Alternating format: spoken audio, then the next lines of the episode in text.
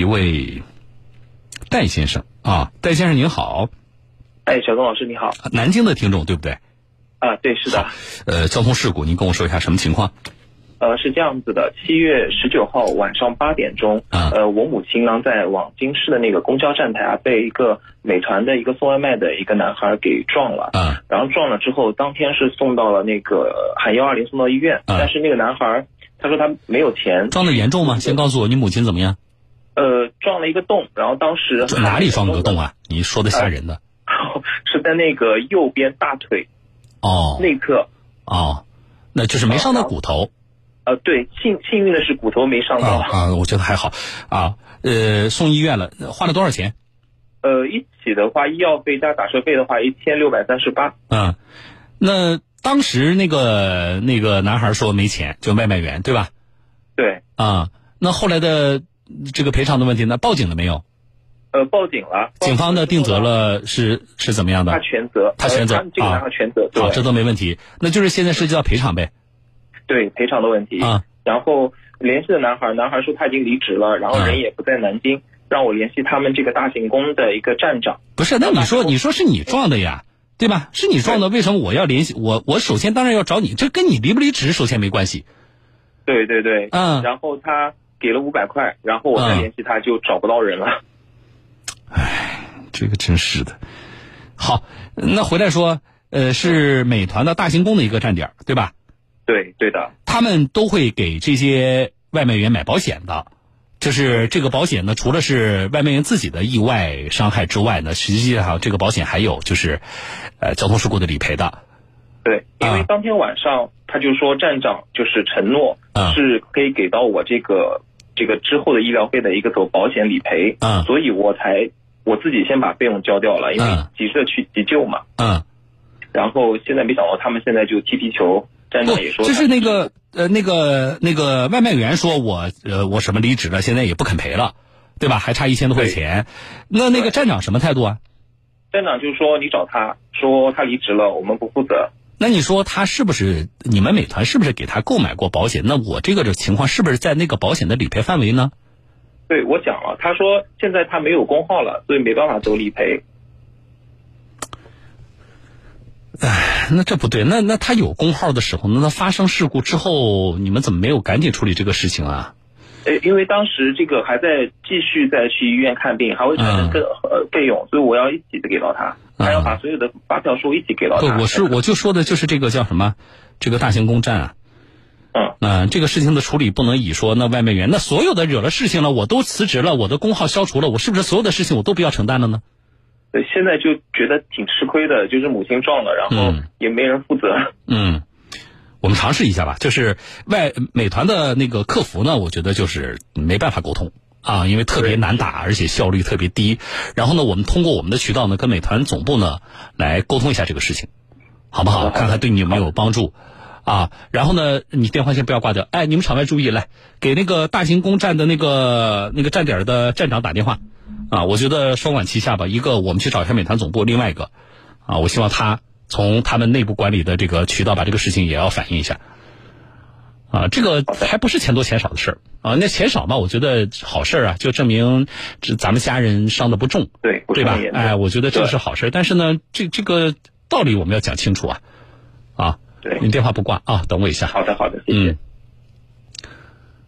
我们编辑在在打电话，看能不能找到人啊。接电话了没有啊？好了，你说，哎，你好，呃，是美团大行宫站的站长是吧？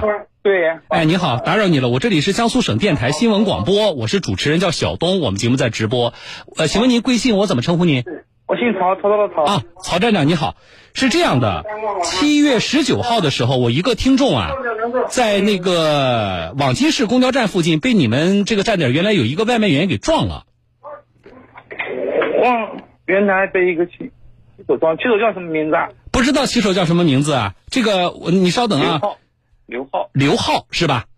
刘浩，我看一下啊，哎，刘浩，这个外卖员他现在呢，我们这个家伤者家属跟他联系了，他自己说他离职了，他真的离职了吗？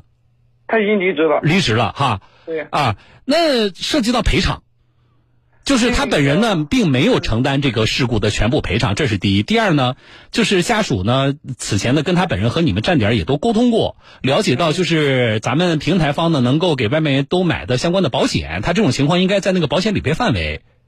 对，这个，因为他离职了嘛，就三方要坐下来协商这个赔偿的问题，比如说保险公司，然后刘浩本人是吧？然后还有那个伤者的家属。嗯。这个需要坐下三方，然后协商。解解决这个事情。嗯，那现在这个刘浩在哪？你知道吗？目前，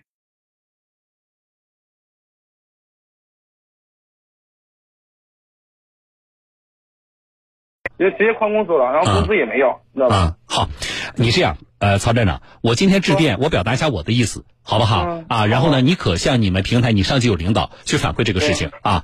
我觉得是这样的，这个事情如果这种情况在他你们平台给他买的那个保险的理赔范围，那么我们希望美团方面你们积极的跟保险公司去沟通这个事情，啊，不能够因为说我这个员工都离职了，什么呃这信息没有或者我找不到他人，不能够当面协商，所以我就不能够理赔。我觉得不是的，啊。哦，不会的，这你你，我插一句啊。这个不会的，因为当时我们买的险，你知道吧？嗯。是一个月的，你知道吧？嗯。当他入，他从他从入职的那一瞬间，就是系统里面，当他入职，那个保险就生效了，知道吧？嗯。保险就生效了，然后只要他在职，就是系统里面没有删号、没有离职的情况下，系统里面显示没有离职的情况下，嗯，他的保险都是生效的。嗯。对。对，那现在的我们情况不就卡在这了？那他离职了呀，对不对？不就卡在这了吗？那这种情况怎么办？比如说。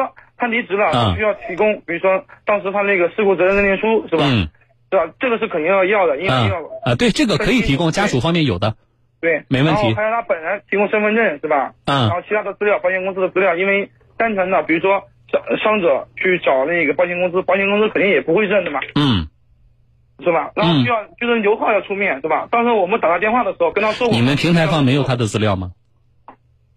只有身份证复印件是吧？照片到你现在全部都系统的。曹站长，你这样啊，你把你能提供，你去请你们平台跟保险公司沟通。那个，你听我说完好吗？嗯，我说你说啊，请你们平台方去跟你们投保的保险公司沟通，就是你要要一个保险公司明确的就这件事情的一个判断。你说现在媒体也在问这个事情，那么就是这种情况啊，他当外卖员流动性特别大，对吧？那么现在这个外卖员呢，我们他离职了，我们公司也找不可能把他人找回来。啊，他也不会听我的呀，对不对？那么就在这种情况下，我当时我平台给他买那个保险，请你们扣一扣条款。在这种情况下，我伤者现在能够提供我这个治病的发票和事故责任认定书，那么你平台能不能赔？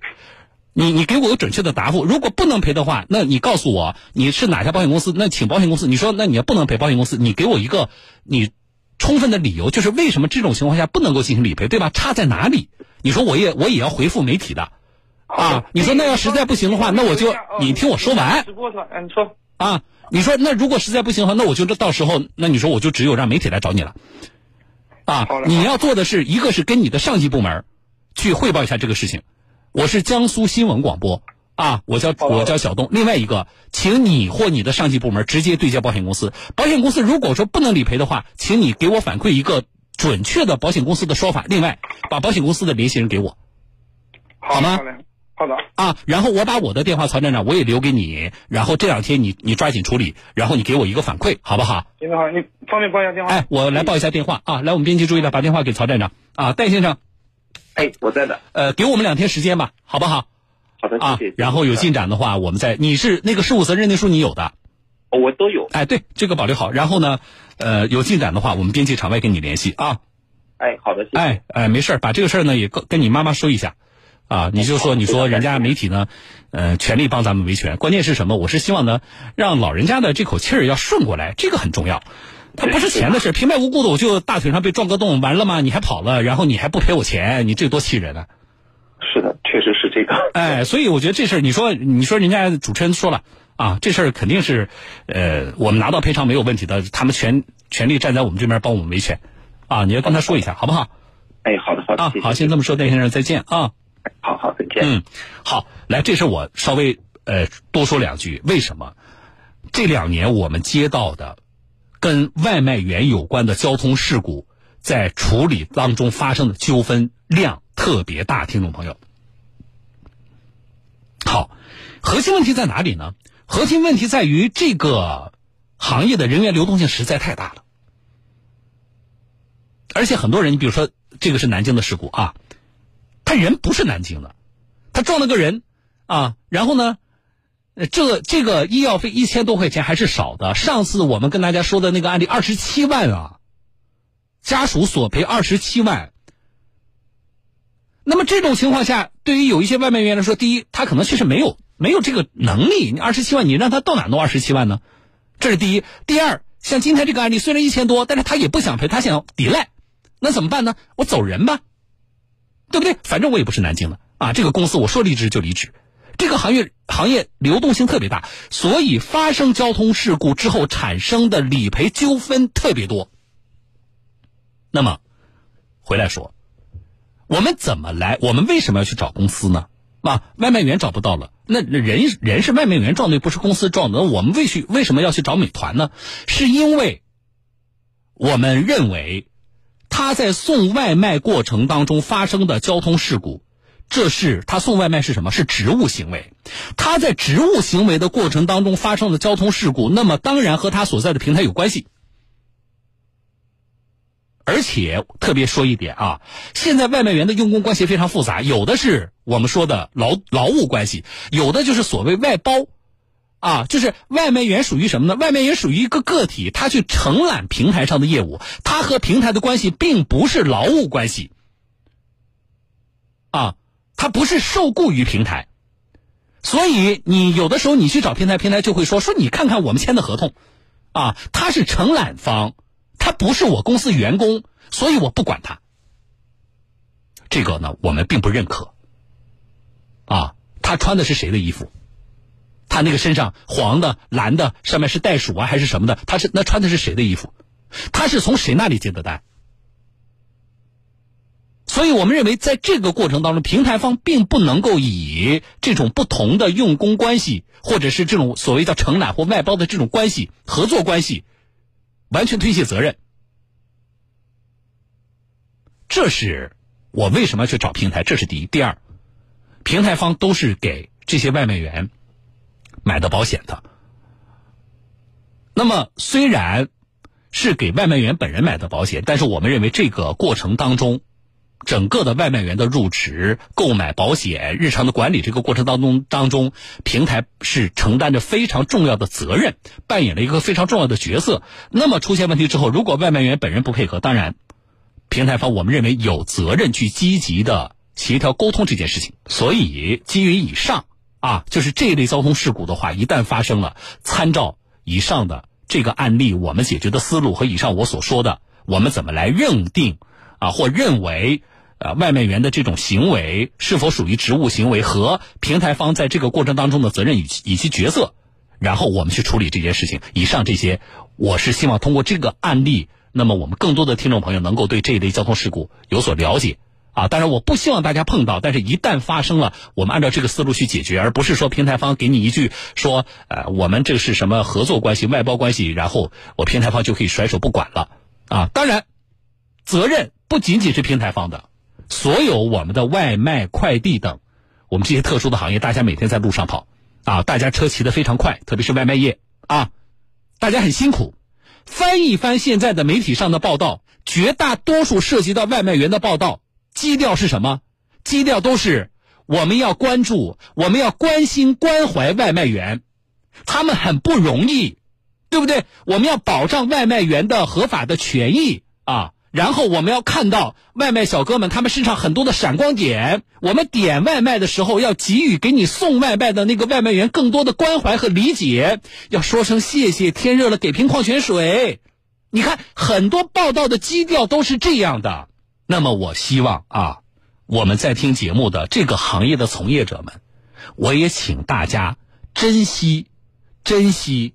这些报道以及确实在生活当中，很多人给予这个群体的关注关怀。不要自己把这个外卖员的这个行业这个形象给搞臭了。再有就是，我们从以往的新闻报道里边，确实看到很多外卖小哥遇别人有困难的时候，在路上遇到突发情况的时候，挺身而出，助人为乐，救人于危难，特别好。我们要点赞。那么同时，我们就希望这个行业里的其他从业者，我们是不是也向咱们的同事同行们看齐一下，学习一下？哪怕在这个过程当中，我们确实不小心发生了交通事故，我们是不是也能够勇于承担下来？所以，在这一类纠纷当中，其实也有相当比例是什么？不是说平台甩锅，而是发生交通事故的当事人，他从一开始的所作所为，他就是在甩锅的，就是在推卸责任的。明明是你逆行，明明是你闯红灯。发生了交通事故，你觉得我一跑了之，你能怎么样？啊，那我要告诉你，啊，第一，我们很遗憾你这样做，作为一个成年人，你这样做，啊，让我们觉得很差劲，这是第一，啊，第二，你确实在一定程度上呢，败坏了你所从事这个行业整体的形象，啊，不知道你自己是否内疚。这是第二、第三。如果以上两点你都觉得无所谓，啊，你都觉得什么行业的形象跟我本人有关系吗？对不对？你都觉得不要道德层面对你所有的约束啊，呃，是是在你看来呃无所谓的，啊，那我要说第三点，我们这个国家还有一样东西叫法律，啊，只要你。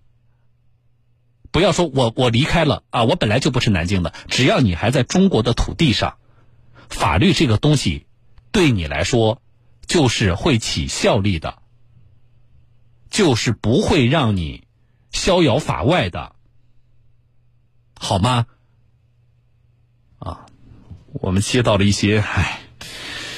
一些听了之后确实让我觉得比较遗憾的一些案例，所以今天稍微多说了两句啊。好了，这里是江苏新闻广播小东有话说节目，我是主持人小东。这件事情啊，听众朋友，我们持续的关注啊。一个是我刚才已经跟这个站点的那位站长表明了我们的态度，并且我教他怎么做啊。我希望他去沟通会有进展，这是第一。第二啊，就在我刚才说话的这个期间，我们已经通过我们的渠道把这件事情直接。